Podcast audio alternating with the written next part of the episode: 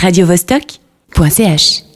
Nous avons le plaisir d'avoir Guy Chevalet, le co-écrivain de la pièce Rhinocéros ou ce qu'il en reste, qui se jouera à partir de demain jusqu'au 29 novembre au théâtre Les Grottes, au téléphone. Bonjour Guy, comment allez-vous? Bonjour, très bien. Ben, Là, c'est c'est la dernière ligne droite. hein. La première, c'est demain. Oui, vous m'étonnez, vous êtes un petit peu stressé alors. Alors, c'est toujours du bon stress euh, avant la première, mais c'est vrai qu'il y a toujours la petite angoisse de se dire euh, comment le public va réagir. Oh, mais je, je ne doute pas qu'il réagira très bien. Alors expliquez, expliquez-nous un petit peu donc quel est le principe euh, de votre pièce? Alors, avec Séverine Zuffray, donc, nous avons euh, décidé de nous attaquer au rhinocéros, si j'ose dire, d'Eugène Ionesco, Oui. euh, qui était une pièce qui nous intéressait par l'actualité de son message euh, contre le fascisme, notamment.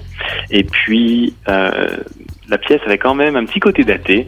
Et on s'est dit qu'on voulait plutôt que la monter simplement, en faire une réécriture pour conserver le message d'origine, mais la transposer dans un contexte euh, plus actuel.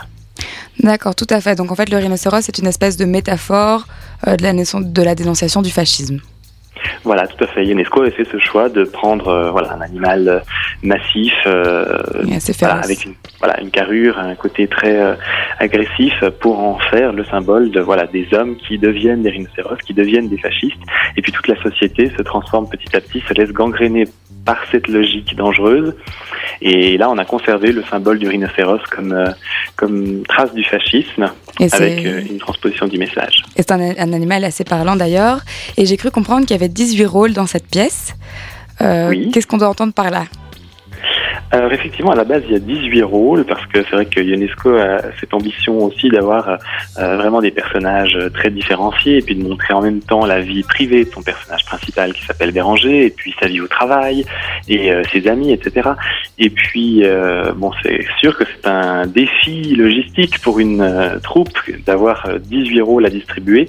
Alors euh, nous, forcément, on s'est concentré sur l'essentiel, puisque euh, on, en- de toute façon, on était dans le cadre d'une réécriture.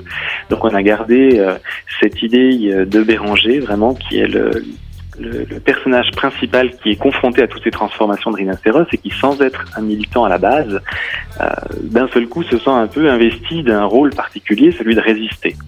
Et, et c'était cet acte de résistance qui nous a vraiment, qui a cristallisé le- le- notre travail. D'accord. Et donc oui, pour ceux qui ne le savent pas, donc euh, c'est la troupe Archidam qui fait ça. Et ça fait longtemps que vous faites partie de la troupe? Alors avec euh, Séverine Zuffray, qui est donc la, fondatrice de la compagnie, je collabore maintenant depuis euh, trois ans. Et puis par contre, la troupe existe de- depuis bien plus longtemps, parce que ça fait déjà une, petite quinzaine d'années que Séverine tourne avec des spectacles. D'abord c'était plutôt de la danse, et puis maintenant des spectacles de théâtre. Il y a eu La Biche, il y a eu Carole Fréchette. Enfin c'est un répertoire définitivement contemporain aussi. Et alors, euh, peut-être pour faire un parallèle à l'actualité, est-ce que vous pensez que ce- le thème de votre pièce est assez parlant euh, vu, euh, vu ce que le monde traverse à l'heure actuelle? Ah, c'est sûr qu'après ce qui s'est passé ce week-end à Paris, euh, si on avait un doute sur l'actualité du message, cette fois, euh, c'est terminé. On, Ouais.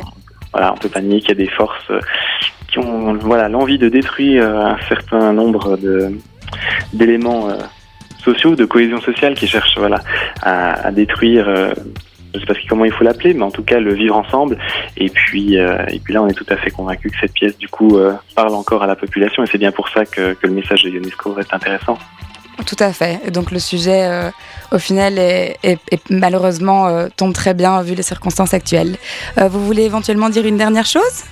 Euh, Qu'est-ce qu'on fait dire Que ce sera, donc, oui, encore une fois, ben, du 19 au 29 novembre euh, à Genève. On jouera aussi à Sion les 11 et 12 décembre. Et puis, ben, j'invite les spectateurs à vraiment pas avoir peur, parce que c'est vrai que Rhinocéros, à la base, c'est une pièce un peu intello, on va pas se le cacher. Mais là, la, mise en scène qu'on en a faite est vraiment euh, enlevée, vivante. Il y a du rock, euh, il y a de la couleur. je pense que les spectateurs passeront un bon moment. Voilà, les spectateurs ne pourront pas s'ennuyer, c'est une pièce assez dynamique. Oui, tout à fait. Eh bien, merci mille fois d'avoir pris le temps euh, de nous donner euh, envie avec votre pièce.